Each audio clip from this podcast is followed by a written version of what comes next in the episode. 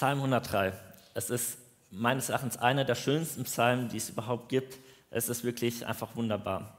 Und wenn man in der Situation ist, dass man hier und da mal predigen darf, dann kommt hier und da mal eine Mail.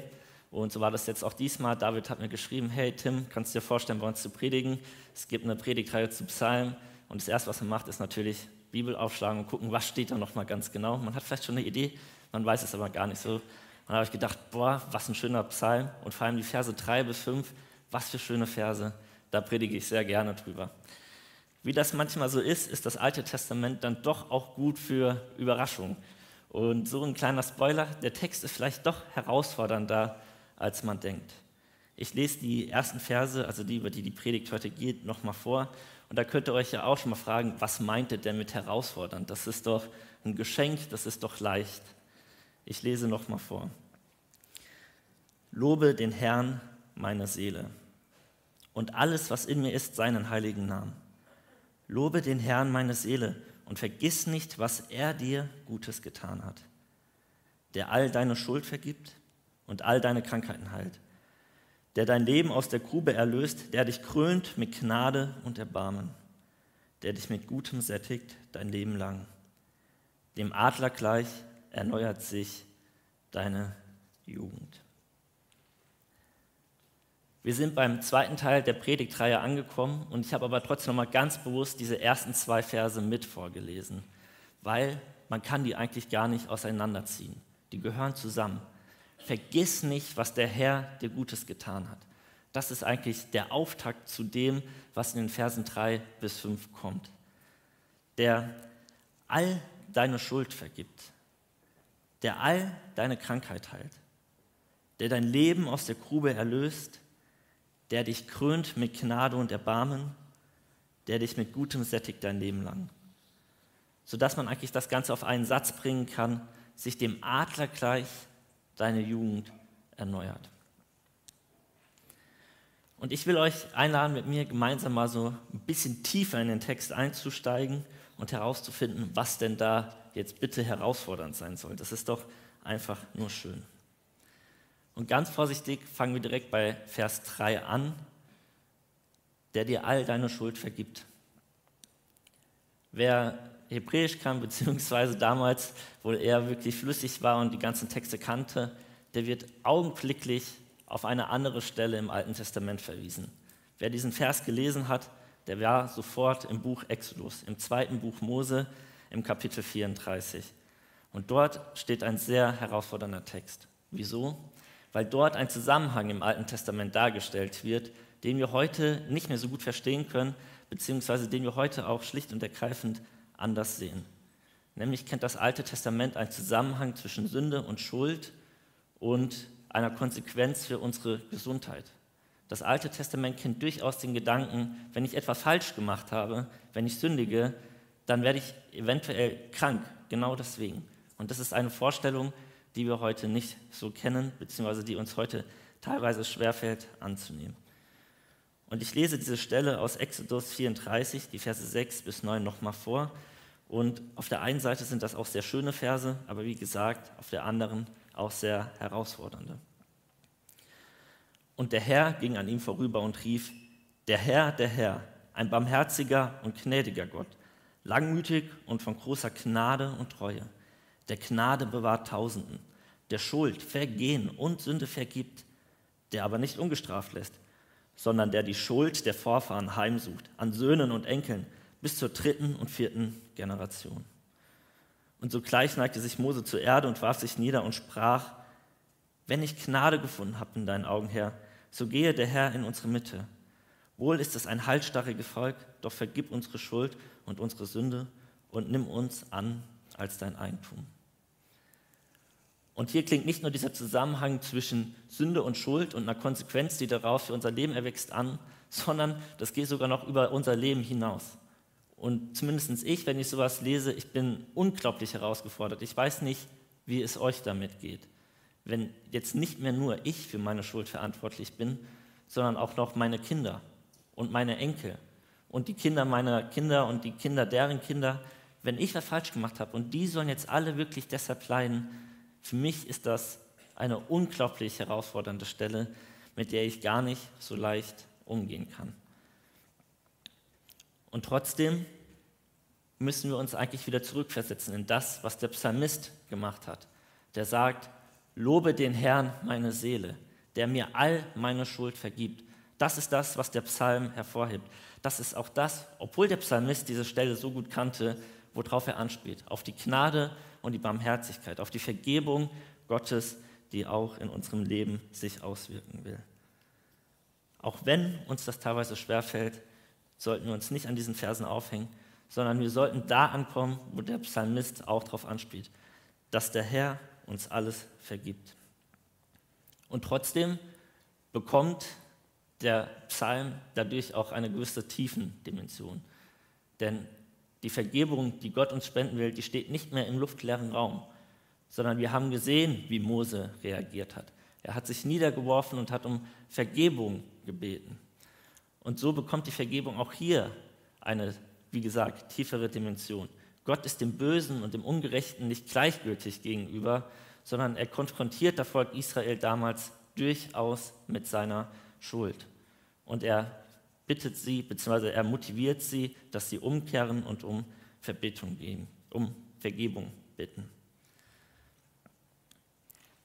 Und wer diese Stelle im Alten Testament kennt, also im Exodus, der weiß auch, wann sie passiert ist.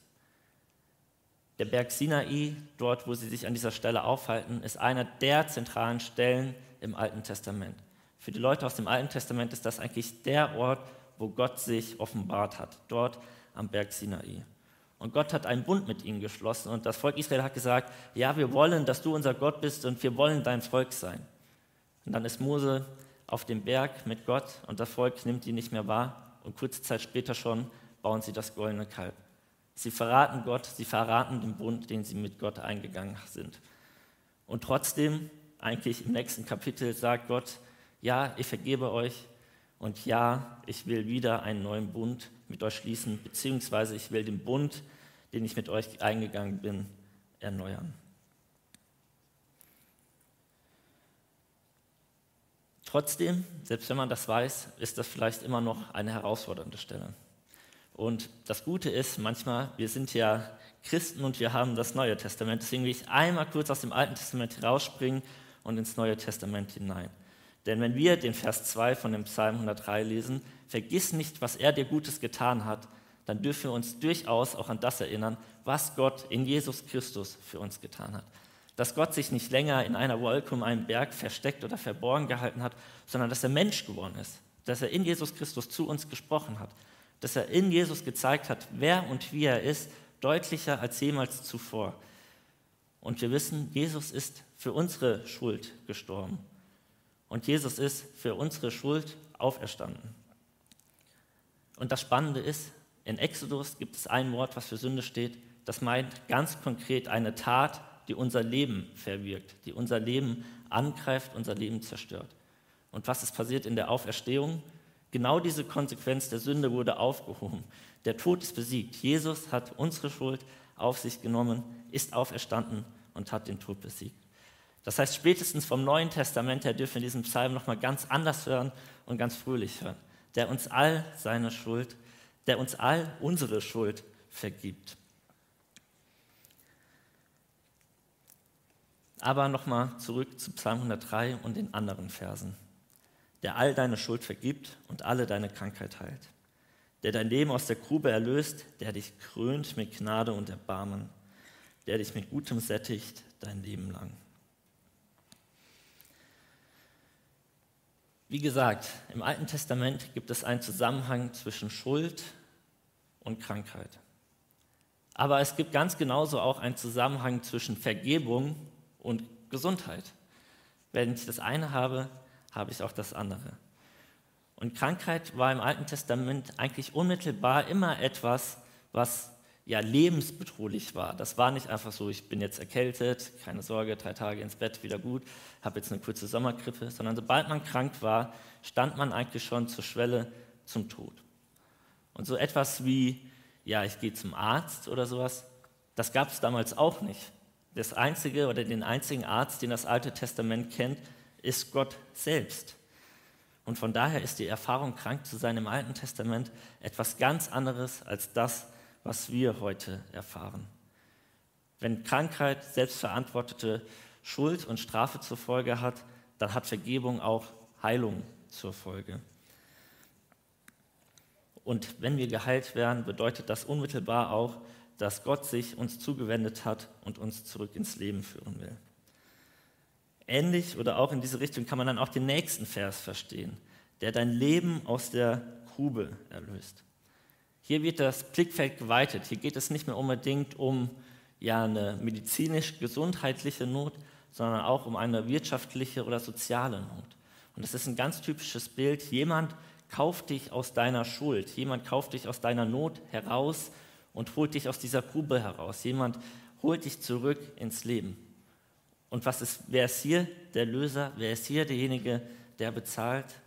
Gott ist derjenige, der für uns bezahlt. Gott ist derjenige, der uns aus der Schuld und Not herausholt. Und zuletzt, Gott krönt uns mit Gnade und Erbarmen. Gnade und Erbarmen. Wenn man gekrönt wird, wird man eigentlich in das oberste Amt, was die Menschen eigentlich kennen, den König, eingeführt. Spätestens jetzt sind wir weg davon, dass wir aus einer Notsituation kommen oder gerade in einer Notsituation sind, sondern wir sind gekrönt. Wir sind in dem höchsten Amt. Und trotzdem beschreibt das nicht, wie wir eine goldene Krone voll Macht und Dominanz aufgezogen bekommen, sondern eine Krone voll Liebe und Erbarmen. Und die Liebe und das Erbarmen, was wir von Gott erfahren haben, soll sich auch in unserer königlichen Herrschaft auswirken. Auch wir sollen die Liebe und das Erbarmen, was wir von Gott erfahren haben, weitergeben. Und wie vorhin schon gesagt, lässt sich dieser Psalmteil eigentlich zusammenfassen mit dem Satz, dem Adler gleich erneuert sich deine Jugend. Auch hier wieder, eigentlich müsste es heißen, dem Geier gleich erneuert sich deine Jugend.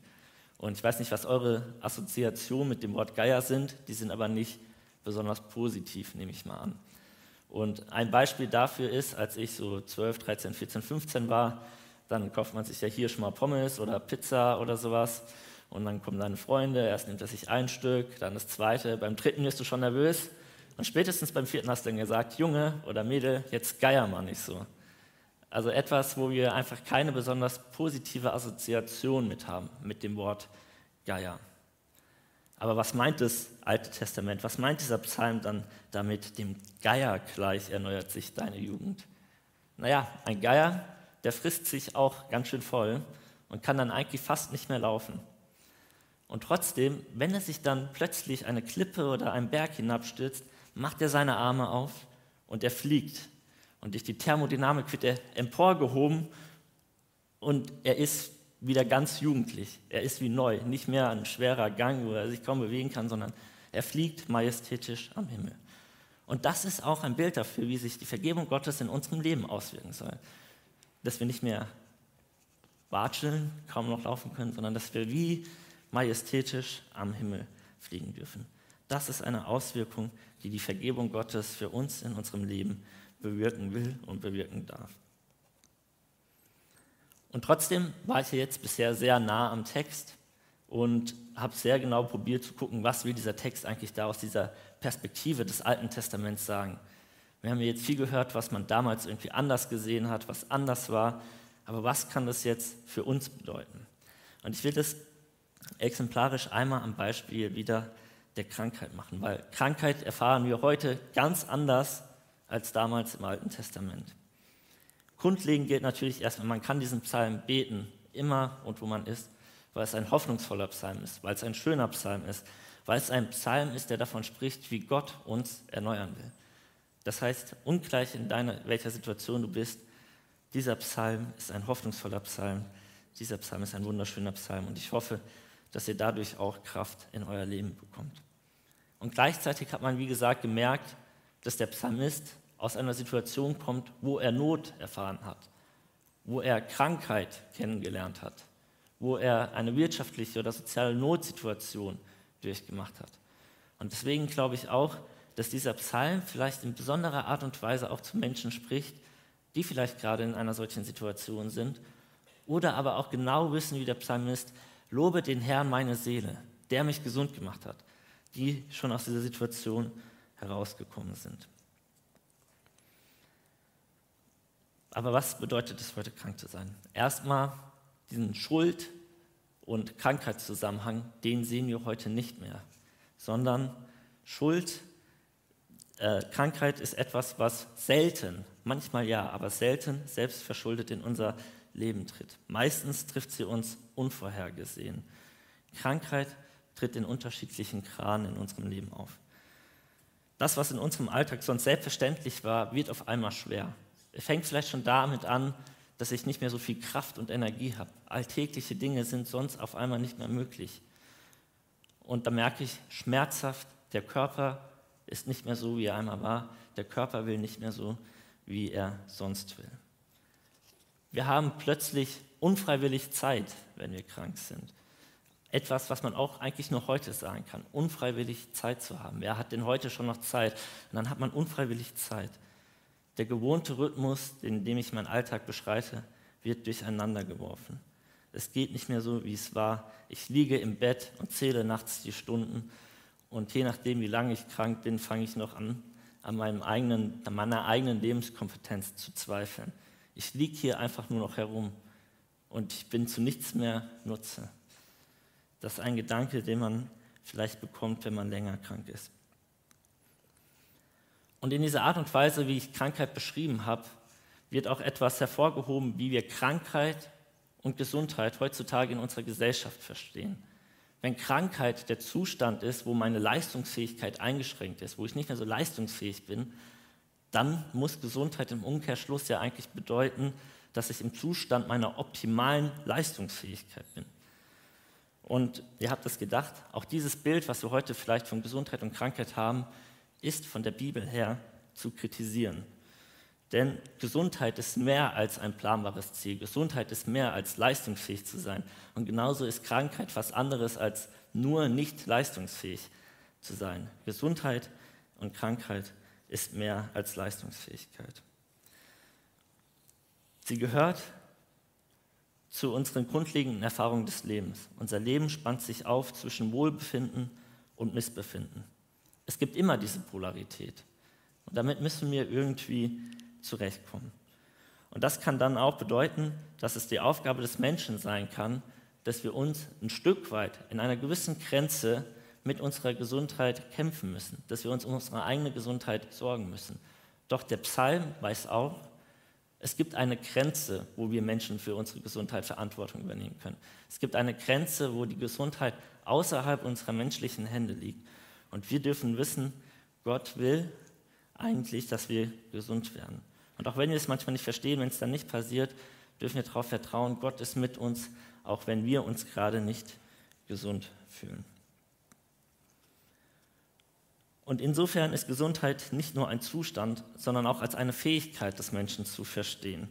Dazu gehört die Fähigkeit zur konstruktiven Arbeit am Erleben. Also nicht, wenn ich krank bin, daran vorüberzugehen, sondern in den guten Momenten spielerisch und genussvoll mit dem Leben umzugehen, aber in den herausfordernden Momenten auch die Fähigkeit zu haben zur Entsagung oder die Fähigkeit, das Erleidende zu ertragen und zu verarbeiten. Gesundheit ist so verstanden mehr als eine Störung der Leistungsfähigkeit, sondern die Fähigkeit, mit diesen Störungen und diesen Gebrechen umzugehen und mit ihnen spannungsvoll das Leben zu gestalten. Zu wissen, ich kann dieses Leben gestalten, aber auch zu wissen, letzten Endes liegt meine Gesundheit auch in den Händen Gottes. Und Gesundheit ist immer etwas, was ich auch von Gott her erhoffe. Lasst mich noch mal kurz den ersten Punkt oder die ersten Punkte zusammenfassen und dann sind wir schon fast am Ende, will ich noch mal ganz konkret Beispiele geben, wie der Psalm sich in unserem Leben auswirken kann. Erstens, kannst du einmal kurz weiterdrücken, ich habe den Ding vergessen. Gesundheit und Krankheit stehen nach unserem heutigen Verständnis zwar nicht in einem Tun-Ergehens-Zusammenhang, wie wir ihn aus dem Alten Testament kennen, und dennoch können wir von dieser Perspektive etwas leben, äh, etwas lernen. Nämlich, dass unser Leben mehr oder unsere Gesundheit mehr als ein Zustand ist. Nämlich durchaus etwas, um das wir uns sorgen können und das wir gestalten dürfen. Auch immer unter dem Vorbehalt, dass es ein Aspekt der Hoffnung bleibt. Zweitens, vor allem bedeutet es aber nicht, dass wenn wir krank sind, dass Gott uns eine Strafe für eine Sünde oder ein Vergehen auferlegt, sondern menschliches Leben spannt sich grundsätzlich auf in der Polarität von Wohlbefinden und Missbefinden. Drittens, gesund sein ist auch eine Fähigkeit zur konstruktiven Arbeit am Erlebten, zum spielerischen und zum Genießen des Lebens, ebenso wie die Fähigkeit zur Entsagung oder zum Ertragen und Verarbeiten von Leid. Wie gesagt, ich will das noch einmal an zwei, drei Beispielen ganz konkret machen. Erstens, vielleicht habt ihr tatsächlich so eine Phase durchgemacht, wo ihr krank wart, wo ihr in einer Notsituation wart. Und dann kann man ja dem Psalm fast eins zu eins in sein Leben hineinbeten, in sein Leben hineinsprechen lassen. Und auch hier geht diese Perspektive, vielleicht hat man ja manchmal diesen Gedanken, bin ich jetzt selbst daran schuld oder sowas. Vielleicht kommt es manchmal auf und daran dürfen wir wissen, nein, Gott straft unsere Schuld und Sünde nicht durch Krankheit. Jesus selbst hat dieses Verständnis kritisiert. Es gibt eine Stelle im Neuen Testament, in Johannes 9 steht das, da fragen die Jünger Jesus noch, ja, Herr, warum ist er denn jetzt blind? Hat er gesündigt? Waren es seine Eltern? Und Jesus sagt, weder er noch seine Eltern haben gesündigt. Also Jesus selbst kritisiert dieses Verständnis und vom Neuen Testament her dürfen da ein anderes Verständnis haben. Und das ist, glaube ich, ganz wichtig, dass wir das nicht vergessen, dass wenn wir krank sind oder schwach sind, dass wir das nicht immer oder nicht unbedingt auf eigene Schuld und Sünde zurückführen, sondern dass wir wissen, Gott vergibt mir, Gott ist mit mir unterwegs, Gott will mich rausholen aus dieser Grube, Gott will mich rausholen aus dieser Krankheit.